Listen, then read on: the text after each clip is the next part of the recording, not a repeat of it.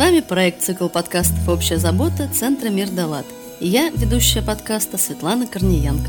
На канале, между прочим, мы говорим о важном, делимся успешным опытом и практиками работы НКО, бизнеса и добровольческих инициатив, а также светлыми историями, которые, возможно, и вас вдохновят на добрые дела и позитивные изменения в жизни.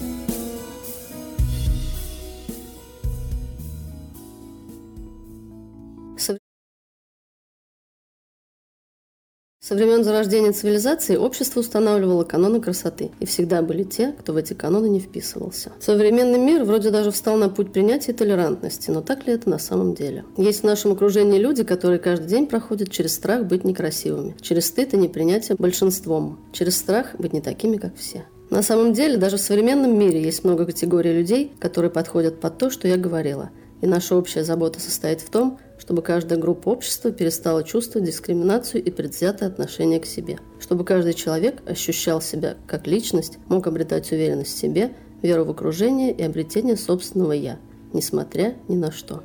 Это наша общая забота, и мы должны идти к этому хотя бы маленькими шагами. Меня зовут Светлана Корниенко. Я волонтер нескольких некоммерческих организаций и ведущая проекта «Общая забота» на канале подкаста «Между прочим». И сегодня у меня в гостях в студии «Мир Далат» Жучихина Ольга и Гульмира Василевская – представительница организации поддержки людей с особенностями внешности. Алла Петянка «Красота без границ». Здравствуйте, Ольга. Здравствуйте, Гульмира. Здравствуйте. Здравствуйте. Сразу, чтобы определиться в терминах для слушателей, кто не знает, расскажите, пожалуйста, что же такое аллопеция? Это аутоиммунное заболевание. Проще сказать, иммунитет отторгает волос, как и народное тело. А много ли людей на Земле живут с этим, и почему мы их не видим рядом с собой, ничего они не знаем? Ну, где-то 147 миллионов с аллопецией. Не видим, потому что большая часть прячется в париках. Ну, я так понимаю, не все. Большая часть. Процентов 10, наверное, не прячется.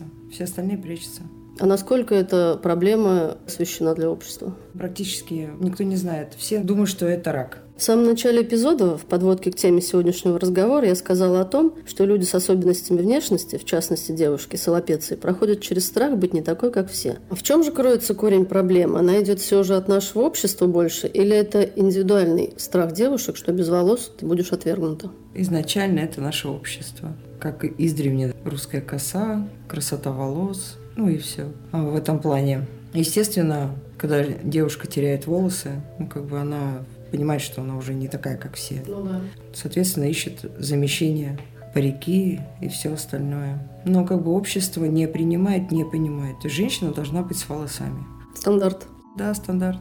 А как можно помочь девушкам с аллопецией обрести себя? Это же ужасно больно в один миг понять, что ты не такая, как все. Больно и обидно. Как через это проходить? И как помогает в этом ваша организация? Проходить через это очень сложно. И люди разные. Кто-то сильный, кто-то очень слабый. Психологами, наверное, потому что лечение еще до сих пор не придумали без побочных действий. Но ну, наша организация э, помогает девушкам больше морально. То есть у нас нет на данный момент там психологов, которые бы работали. Мы показываем девушкам своим примером, что, в принципе, можно так жить, и наша жизнь ничем не отличается от э, людей с волосами. Все ли сразу ищут помощи извне или многие сначала закрываются? Да все закрываются. Как это лечить? То есть, когда ты ищешь поддержку у врачей, ты к ним приходишь, проходишь, сколько там, 100 кругов ада, они разводят руками, говорят, что ну, мы не знаем, как это лечить, как бы, что делать дальше. Ну, либо нарываешься на тех врачей, которые, ну, просто берут с тебя деньги, предлагают какое-то лечение, которое точно так же не приносит никаких результатов. Как я понимаю, если даже врач не знает, что делать, то это, наверное, вообще ужас наступает. А к кому еще обращаться, если даже врачи разводят руками? Ну, в принципе, больше никому. Не, ну можно, конечно, обратиться там в наше сообщество. Девушки помогут, поддержат советом, покажут, как там вязать платки, например, mm-hmm. подскажут, э, где купить какую-то систему замещения волос, как клеить ресницы, в конце концов. Mm-hmm. Ну и, соответственно, своим же опытом покажут, что в этой жизни ничего не меняется. Есть у тебя волосы, нет волос. Все-таки, наверное, легче быть в обществе людей, которые уже через это прошли. Уже люди знают, что Есть с этим делать. Есть на кого равняться. Я, наверное, буду права, если скажу, что в основном страдают от неприятия обществом именно девушки. Все-таки к мужчинам без волос общество относится более спокойно. Что нужно изменить в сознании людей, чтобы к необычной внешности было более спокойное отношение? Могу сказать, что мужчинам тоже очень сложно. Они также закрываются, они также переживают. Многие не выходят из дома. Даже так? Даже так. Они очень сильно это переживают, и для них это такой же стресс, как для нас. Все думают, что мужчинам легче, нет. Мужчинам легче, может быть, в том плане, что общество к ним спокойнее относится. У нас есть э, замечательный врач-уролог, онколог. Как бы он не прячется за париками, он как бы сильный, замечательный, очень веселый. И к нему приходят пациенты и говорят такие вещи. Вы себя вылечить не можете, как вы можете вылечить нас? Ужасно. То есть, как бы вот вам пример из жизни. Как можно изменить сознание людей, чтобы людей не таких, как все, легче принимали? Вы знаете, когда на телевидении, в каких-то организациях будут работать там женщины, мужчины с такими особенностями, то люди привыкнут к этому. То есть просто нужно идти в общество? Просто идти в общество и вот как э, в те времена, еще совсем в те, инвалидов не было на улицах. То есть они все сидели дома. Сейчас для них сделали автобусы, можно как бы вызвать, поднимут. Ну все, там лесенки, Мгм. все, все сделано для них, для того, чтобы они могли выходить из дома и жить полноценной жизнью. Здесь, в принципе, все то же самое. Сейчас мы смотрим на инвалида, но мы понимаем, да, инвалид, да, на коляске. То есть для на- нас это уже не шокирует. Люди без руки, да, с э, протезом на, тоже нас не шокируют. Пока люди будут скрываться, закрываться для общества, это будет вау, изюминка, о, как так, она лысая. Ну вот. Как можно сделать так, чтобы люди, не похожие на всех, более, наверное, легче выходили в общество? Это очень сложный вопрос. На самом деле все идет из семьи. Мы воспитываем своих детей, и мы всегда акцентируем внимание на какие-то непохожести, да, там человек там полный, в очках. Пока матери не начнут и отцы своих детей воспитывать, что как бы ничем он не отличается от тебя, В чем больше проблема? То, что не готово общество, или люди не готовы выйти в общество? не готово общество принять таких людей. Многие не готовы выйти в общество. То есть здесь такая круговая порука. Как баланс найти все-таки? Можно ли это? Наверное, начать с того, чтобы общество знало, что есть люди с определенными особенностями. И тогда уже будет подготовлена почва для того, чтобы можно было выйти. Но не все же люди хотят, чтобы о них знали. Нет, не все. Некоторым легче прятаться. В ракушке спрятались, да, и они в ней находятся. Они не хотят выходить за зону комфорта. То есть им так комфортно даже от того, что когда вот жара 40 градусов, на тебе парик, там система замещения волос, в тебе вот течет пот. Не готовы это терпеть, лишь бы только не раскрываться. Боятся, что не примут? боятся осуждения, разговоров за спиной, то, что мы ощущаем. Ну, я думаю, сейчас-то, наверное, все-таки попроще с этим, чем было раньше. Или никаких подвижек нет вперед. Ну, вообще никаких. Спускаешься в метро и ух, баба лысая. Или что-то такое. На своем опыте я в торговый центр пришла, и мама свою дочку, там, ну, лет пяти, наверное, может, меньше, вот она поворачивает и пальцем показывает, смотри, тетя лысая. Человек, э, который потерял волосы, когда пытается выйти в общество, для него все эти слова, они ранят.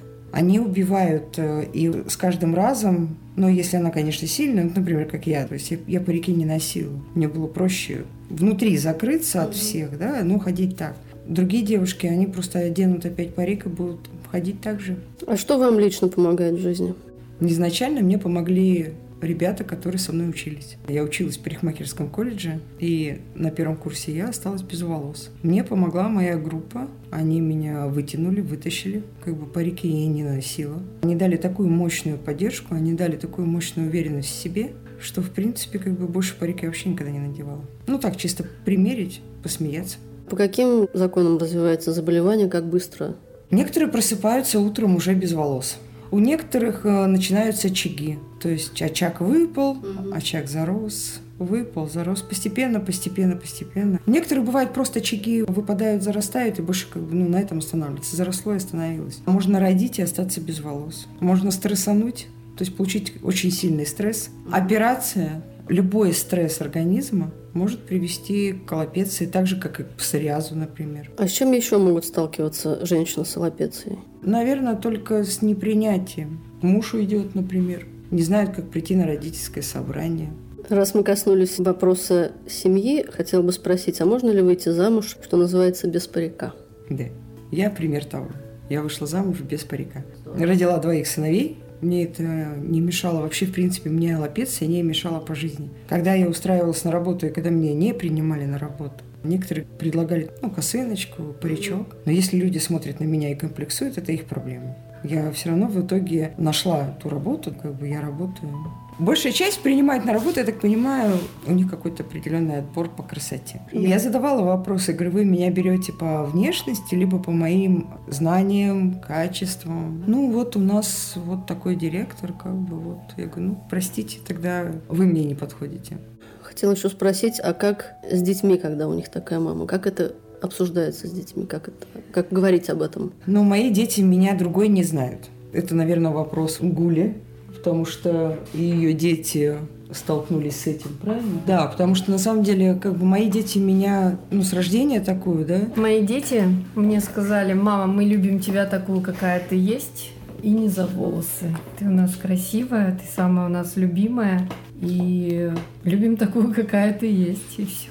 Есть э, семьи, где дети стесняются родителей. Но я считаю, что это тоже воспитание своих же детей. А я у детей спрашивала, вы не комплексуете, когда я с вами рядом иду, и они сказали, нет, ты у нас такая, и нам все равно, какая ты есть.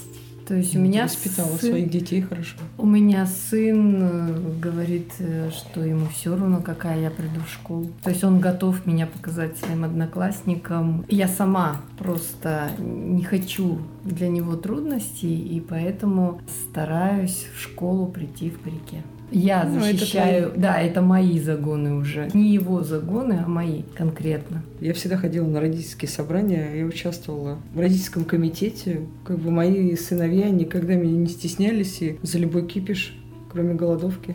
Есть взрослые мамочки, не знаю, назвать их взрослыми, их даже здесь не назовешь, у которых ребенок, дочки, например, аллопеция случилась, они стесняются своих детей. Мы свой путь рисуем сами. Я хочу жить так, я живу так. Другая хочет жить в парике, да, она живет так. Мы сами делаем этот выбор. Детям намного сложнее. Потому что по большей части, что делают родители? Это бедный ты мой несчастный. Да как же так? И они навязывают с каждым днем вот эту неуверенность в себе. Есть родители, а им можно реально выдавать там грамоты, кубки, потому что они шикарные, они своих детей любят такими, какие они есть, и они поддерживают их. То есть, как бы, если это мальчики, например, с ними чуть-чуть попроще, хотя не скажу, что прям очень просто, mm-hmm. то с девочками намного сложнее. И есть у нас дети, которые не носят парики, и которые себя чувствуют очень уверенно все зависит от родителей. Ну, большая заслуга. Большая заслуга именно родителей. Есть дети, которые говорят своим родителям, я не буду носить парик, я хочу ходить так. А здесь уже родители дают все-таки вот эту уверенность детям. Они говорят, что да, ты там такой замечательный, красивый, и они с этой уверенностью идут уже в школу. То есть помощь ребенку с это тоже все от родителей идет? Конечно. Есть детское сообщество, есть чаты для родителей. Они проводят очень много всяких разных мероприятий именно для родителей, понимаете, не для детей. Дети встречаются, да, они пришли, им хорошо, то есть они видят таких же деток, как и они, то есть они оказываются в своей тарелке. Здесь больше поддержка самих родителей. Родители больше переживают и сами, сами навязывают детям свои страхи. свои страхи, да, чем как бы дети, те, которые были рождены так уже. Вот интересно, насколько дети быстро адаптируются. У нас же люди все разные. Кто-то mm очень застенчивый, кто-то очень борзый, и все, mm все вот разные. И здесь все-таки зависит от характера ребенка. То есть, если ребенок такой бойкий, то, соответственно, он в школу придет, и он сможет ответить и постоять за себя. Также я вот бойкая, я не ношу парики. Протест. Ну нет, не то чтобы протест, мне так хорошо. Ну, так удобнее. Мне так удобнее. Я не хочу носить парик, для того, чтобы потом кому-то объяснять, что я какая-то не такая. Наверное, вот она суть вообще в принципе. Человек со мной знакомится с такой, Он какая я есть. То есть они вот это вот, как у нас многие женщины там на свидание прийти. Как я ему потом расскажу, что я без волос. Потому что потом возникает куча вопросов. Она пришла на свидание в парике, познакомилась с молодым человеком. В конечном итоге у нее возникает вопрос, а как же дальше поступать-то? Это получается, что она изначально соврала, угу. сказала неправду. И тут как бы очень сложно. Не каждый мужчина Не готов кажд... принять такую женщину. Не каждый, да, мужчина готов принять такую женщину, согласна. А может, расскажете какие-нибудь особо яркие истории ваших подопечных? Истории преодоления неприятия общества, близких людей? А у нас э, есть девочки, от которых ушли мужья. То есть есть мужья, которые... Ну, то я буду говорить про семьи, да? Есть мужья, которые говорили своим женам в самом начале вот, вот этой всей проблемы, говорили, не ходи дома. Так, что-нибудь, прикрой голову. И я не могу так смотреть на тебя. Я считаю, это самое жесткое, когда ты дома не можешь быть собой. Есть мужики, которые уходили от своих жен. Для них это оказалось большой проблемой. Здесь очень много всяких разных случаев, очень много разных историй. В принципе, каждая со своей историей. А есть мужья, которые сразу говорят, что я люблю тебя и согласен жить с, с любой с тобой. Хоть с волосами, хоть без волос, потому что люблю конкретно тебя, а не твои волосы. Ну, я думаю, так и должно быть в принципе в жизни. Как бы да, потому что попади в аварию, потеряй ногу, руку. То есть mm может случиться все, что угодно. И получается, что в сложной ситуации мужчина просто хоп и испарился. Интересно. Да, сильный мужчина, он остается Слабые покидают. Возможно, есть какие-то правила поведения, правила жизни? Какие можно дать советы тем, кто столкнулся с аллопецией? Для начала нужно пережить вот этот момент потери волос, пройти все обследования, потому что без этого никак. А если сказать женщине, что это не лечится, она не поверит, она все равно пойдет лечиться, искать лечение. В дальнейшем вообще, в принципе, самое главное – это принятие себя. То есть нужно принять себя, полюбить себя такой, какая ты есть. И это основа основ.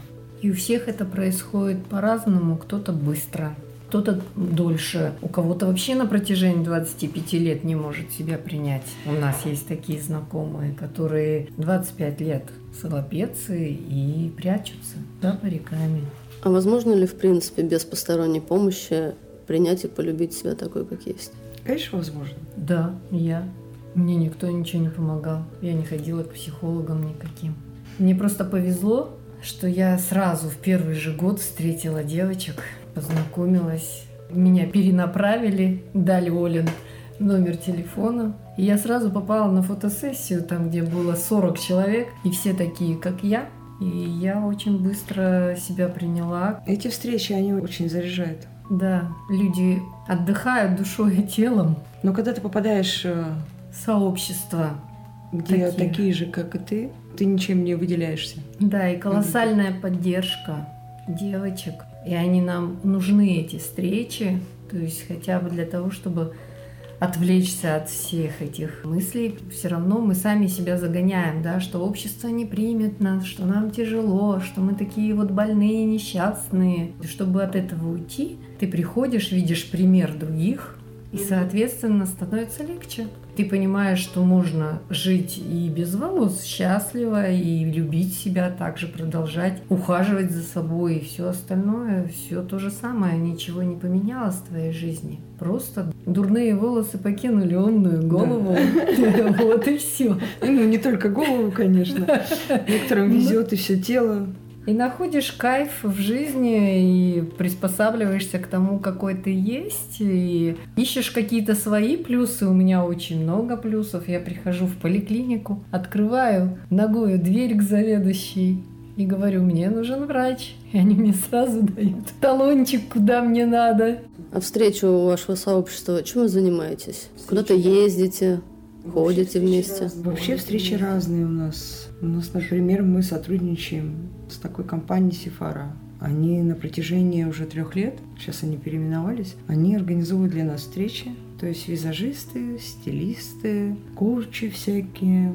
То есть для девочек это очень заряжающие такие mm-hmm. встречи. Они да. делают нам подарки.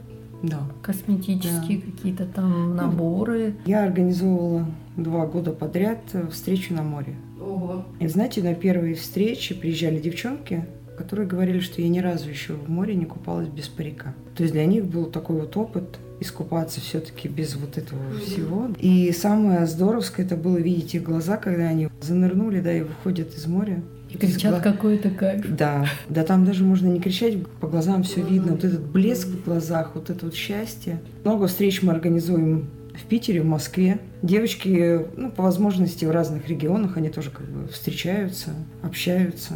Как можно донести до общества, что люди все-таки такие есть?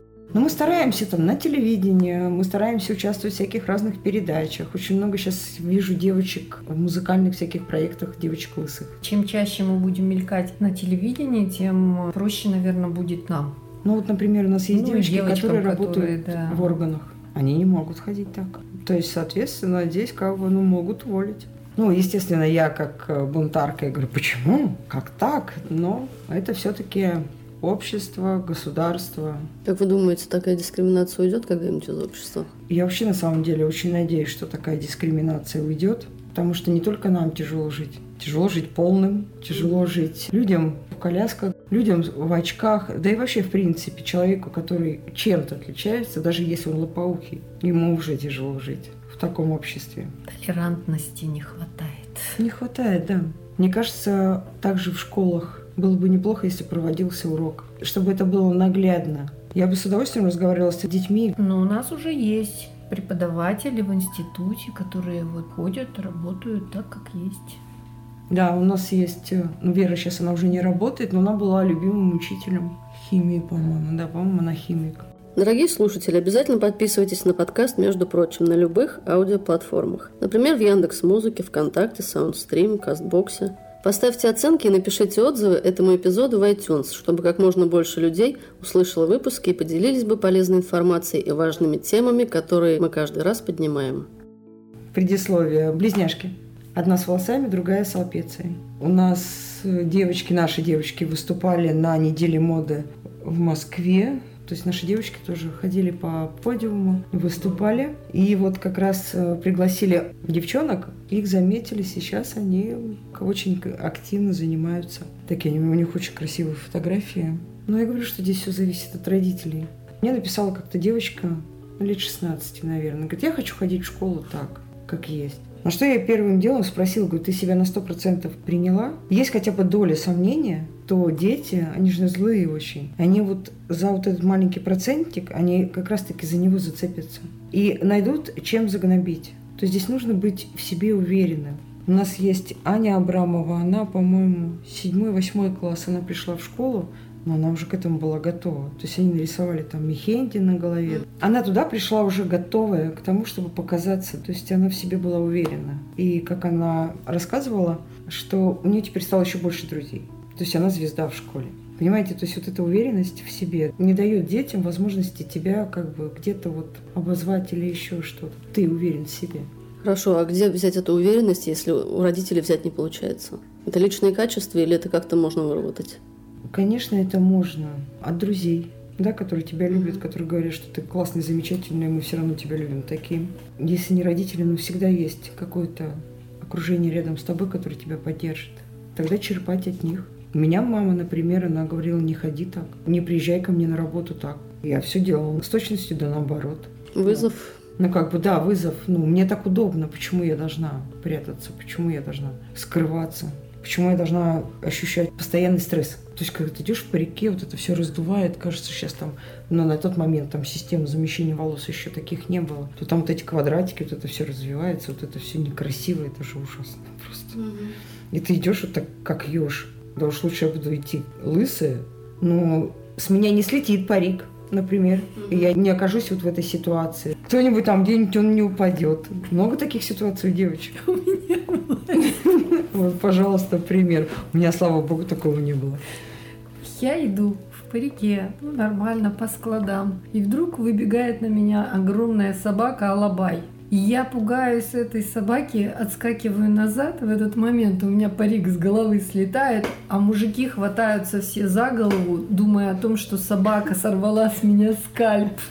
Это надо было видеть их глаза, какой был у них страх. А подруга моя стоит и ржет и говорит, Гуля, у тебя парик с головы слетел. А я понять не могу, чего она смеется. Я, во-первых, стукнула. Ну, твое ощущение в этот момент какое? Мое ощущение вообще никакое. Мне было больно от того, что я упала. Вот, а кто-то, понимаете... Мне, мне было все равно, слетел с меня парик, не слетел. Такая ситуация была. Кажется, там мужчины больше испугались, чем я. Ну да, картинку представляю. Потому что тогда я только вот у меня ну, как бы началась аллопеция, и еще я ходила в париках. Таких ситуаций очень много. Много. Многие рассказывали, что вот в метро, когда заходишь, там вот поезд проезжает, да, и вот этим ветром им приходится все время ловить этот парик. Ну, либо клеить его. Либо клеить его. Ну, то есть здесь очень много всяких разных неудобств с этими париками. Мне как-то задал вопрос э, знакомый, который в инвалидном кресле, то есть он сам не такой, как все. Он говорит, «А как ты в театр пойдешь? Я говорю, прости, дорогой, я говорю, а чем я отличаюсь от других? Театр это какое-то особенное место? Ну, по ходу дела, я должна там, не знаю, быть с косой, ни- ниже попы. Ну, что там должно быть такого? У нас каждая, каждая, когда приходит к нам сообщество, каждая думает, что она вообще в принципе единственная. То есть, что таких людей нет. Я такая же. Когда я узнала, что у нас, ой, что у нас так много, обалдеть. Я всегда думала, что я одна такая, как бы, как так, почему же мне это не повезло-то так? Все с волосами, одна я. И каждая, кто приходит, говорит эту фразу. А я думала, что как бы я одна такая. У нас нет оповещения врачей. То есть у нас стенды есть рак, спид, все остальное. Мало того, многие врачи не знают, Да. что такое Приходишь в больницу с детьми, а врачи шепчутся. Не все знают, что есть такая болезнь аллопеция. Ты приходишь к терапевту и говоришь, у меня аллопеция, он на тебя смотрит и говорит, а что это? Приходишь к ревматологу, говоришь, у меня аллопеция.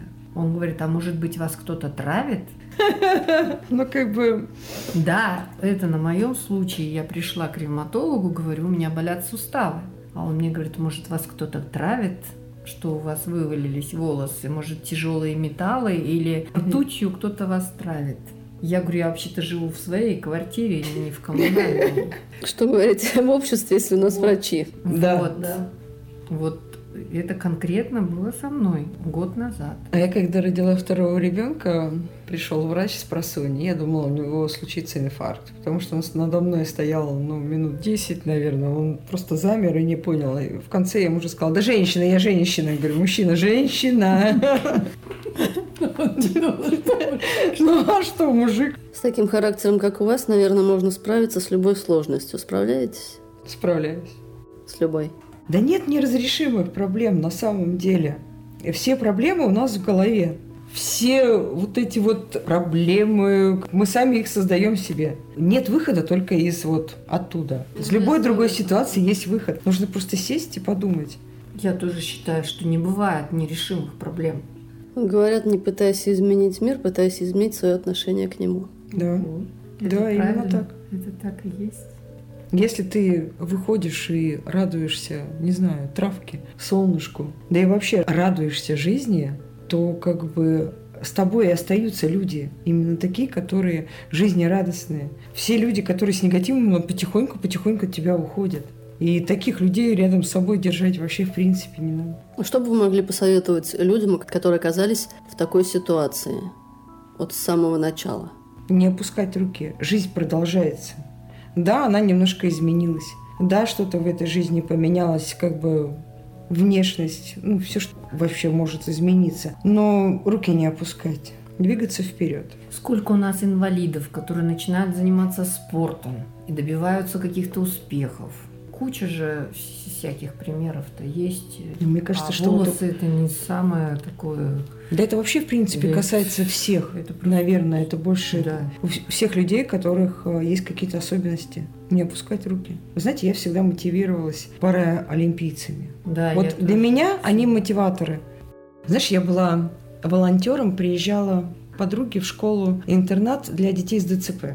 И она меня оставила так нежданно-негаданно с детворой делать э, Оригами. оригами, да, ну вот эти вот цветочки. Вот я с, вот со своими вот двумя нормальными руками. И детки, у которых как бы, да, знаете, да, ЗСЦП, как у них работают руки. И вот они своими ручонками, пальчиками, они пытаются сделать, насколько воля к тому научиться. Они хотят это сделать, они хотят это попробовать, чтобы у них получился этот цветок. И вот у этих детей я зарядилась такой энергией. Они не могут, они ограничены, но они пытаются. А мы здоровые, опускаем руки. Вот Как в бы- этом весь и ответ, Да? что нужно всегда стремиться к чему-то и добиваться своих целей. А вообще больше улыбаться. Одно время я была не такая, как все. Мне сделали операцию на позвоночнике, грыжа была. Мне нельзя было месяц сидеть, мне нельзя было ничего. К тому же я еще в этот период сломала ногу. То есть мне не прыгать даже на одной ноге нельзя было. Все, костыли в руки и вперед. Я поняла, что я не такая, как все, я в такой депрессняк влетела. Это было что-то. Наверное, друзья как раз и вытащили. Потому что еще немножко я думала, я опущу руки и все. Всегда, я говорю, нужно окружать себя людьми, которые прилетят, примчатся. И, кстати, между прочим, в такие трудные минуты у тебя идет естественный отбор. Ты начинаешь понимать, кто тебе друг, а кто тебе просто так.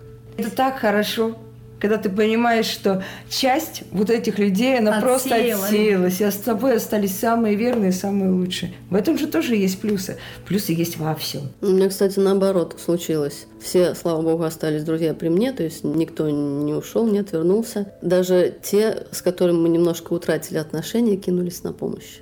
Ну вот. Это же как здорово. Видишь, значит, Понимаешь? значит не, ты не такой плохой человек, раз вернулись к тебе даже те, которые в какой-то момент отвернулись от тебя. Значит, в тебе есть больше э, Хорошего. ч- хорошего, чем ты даже думала о себе. Мне даже неудобно так было, как бы вот человек вспомнил обо мне, давай помогу, там, может, бульон сварю, принести.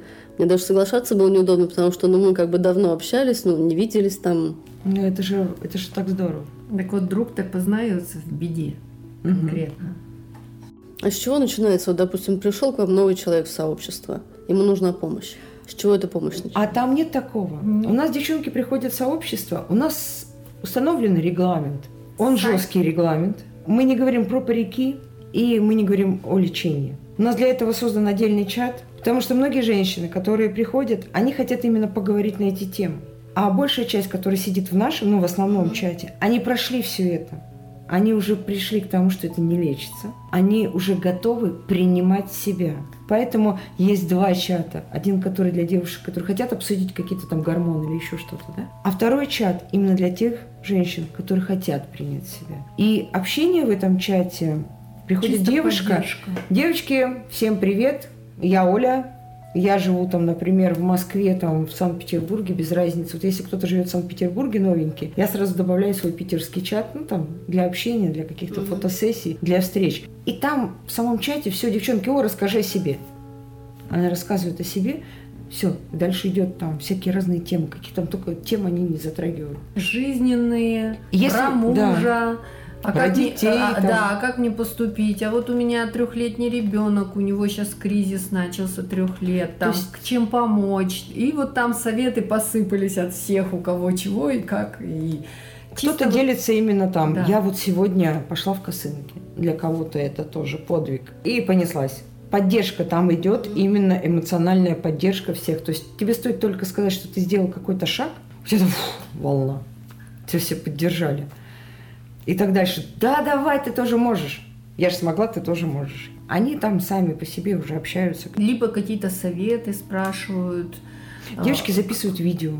Ну, кто там, например, умеет красиво клеить ресницы. Я, например, ни разу не клеила, я даже не представляю, как это. Мне один раз наклеили, мне что-то мешает. Да Сегодня, предположим, скинули. Вообще мне понравилось упражнение для шеи. Очень классное упражнение. Ну, то есть выяснилось, что вот э, девочка как раз, которая в милиции работает, она попала к хорошему взрослому мануальщику, и он ей прям упражнения приписал, какие для шеи там надо делать. И она в этот общий чат кинула. Я взяла, просто распечатала, поделала их, они такие классные. А есть ли какая-то статистика по регионам России? По количеству, по группам? В принципе, такой статистики как бы нет. Но очень много женщин в разных регионах, ну, практически в каждом городе нашей замечательной России, в деревеньках, где угодно. А группы похожие вашей? Группа, похоже, наши, есть на Украине. У нас девочка создала тоже группу, ну, так как это Украина, вот, да, там тоже есть группа такая. Мы стараемся сделать в каждом регионе, где есть более двух девушек, мини-клуб, наверное, да, так я скажу, чтобы они создавали чаты, чтобы они общались у себя в регионе. То есть, как вот у меня питерский чат, у Мгм. меня там 21 человек, да, в Москве девушек больше. И каждый раз, когда приходит новая девушка, она добавляется не только в- вот в этот чат, да, там основной, но мы стараемся добавить, потому что проще общаться, да, там, там Питер, девочки питерские, давайте встретимся. То есть это проще сделать в основном чате питерском. В Краснодаре тоже много девочек. И так вот в каждом городе, когда появляется несколько, мы стараемся их стыковать, знакомить, чтобы они могли там встречаться. Потому что, в принципе, каждая приходит, и я говорю, я там оттуда, а есть еще кто-то? Есть. Спросить, какие вы могли бы дать советы или что порекомендовать людям, которые хотели бы у себя в регионе создать такой вот клуб? С чего начинать? Но если они готовы к такому клубу, конечно, да. А так проще присоединиться Кому? к нам. А если вот хотят для встреч, допустим, создать Для группу? встреч Для- вообще, они так, садятся, пожалуйста, мы, Общаются. и мы стараемся в каждом э, городе найти лидера.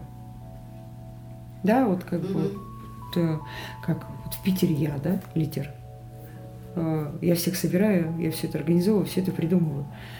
В других городах девчонки есть, которые активные, которые готовы создавать, да, готовы организовывать. Не каждый готов организовывать встречи. Это очень сложный, тяжелый труд. Вот. То есть мы всегда даем возможность, пожалуйста, хотите, делайте, девчонки, давайте, мы вам поможем. Мы можем вам дать списки, как организовать встречу, мы можем поддержать, мы можем организовать совместно. То есть здесь мы только за, за то, чтобы все встречались, за то, чтобы общались, потому что только общение вживую помогает раскрепощаться, помогает почувствовать себя на сто процентов. С какими э, в основном сложностями вы сталкиваетесь как группа? Организационные какие-нибудь? Сложности, что мы все за свои замечательные денежки, мы все как бы, у нас нет никаких э, Спонсоров нет. спонсоров, ничего, и мы, не, мы еще не умеем правильно двигаться в этом направлении. То есть надо развиваться, но нужно научиться. Как правильно, где А людей хватает у вас? людей. Ну, как сказать? 157 миллионов. Нет, но это вообще я про статистика. группу говорю. В группе 150, 170 человек сейчас, да, у нас, да.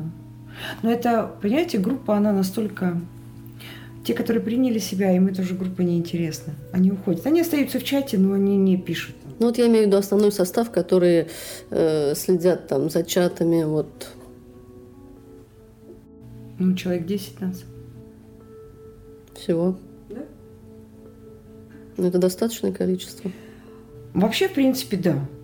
То есть, если не брать какие-то глобальные организации и всего остального, то да. А они... Мгм. Их сложно соорганизовать.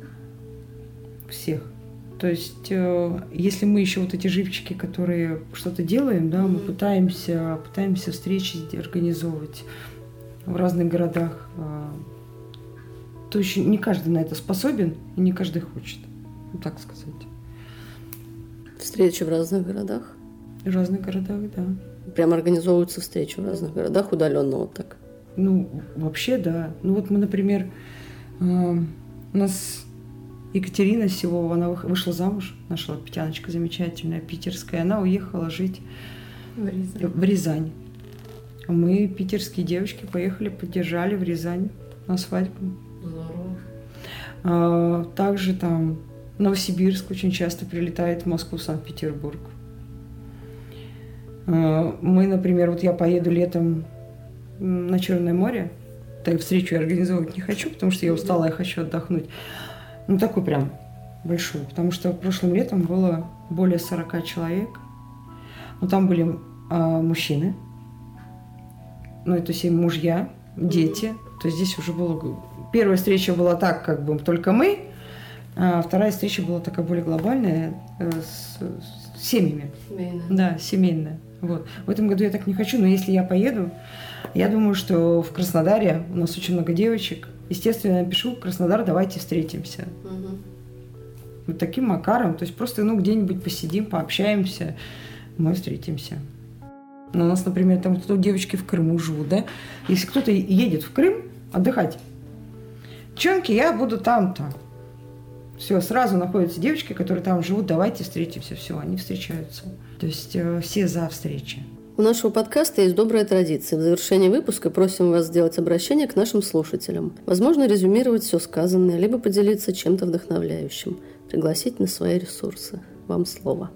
Хочется сказать, что несмотря на то, что происходит с вами, Из любой ситуации есть, Есть. выход. И не нужно зарываться в своих проблемах. если что-то происходит, отсутствие волос, я не знаю, там полнота, все что угодно, постарайтесь сделать из этого изюминку. Посмотрите на себя с другой стороны, посмотрите в зеркало, скажите, как в нашем замечательном фильме, да, самое обаятельное, самое очаровательное. Самое Полюбите себя такими, какими вы есть. И никто не сможет вас сломить, если вы себя любите. И, естественно, из любой ситуации есть выход. Нет безвыходной ситуации. Любите себя и будьте самими собой. Да. Я надеюсь, что после нашего выпуска как минимум большинство слушателей задумается об экологичном отношении к тем, кто нас окружает. О том, что красота на самом деле в нас самих. И неважно, какой мы внешности. И, возможно, наша эстафета общей заботы продолжит свои маленькие шаги от аудиоприложения к аудиоприложению, сея ростки понимания, принятия себя и окружающих. Еще раз спасибо вам за ценный и важный разговор и за работу вашей некоммерческой организации. Вам спасибо. Да, спасибо вам за внимание к нам. Над выпуском для вас работали я, ведущая подкаста Светлана Корниенко, технический директор студии подкастов «Мир Далат» Григорий Белов, автор и выпускающий редактор Алексей Сухов, звукорежиссер Сергей Кузнецов и инженер проекта Александр Белов.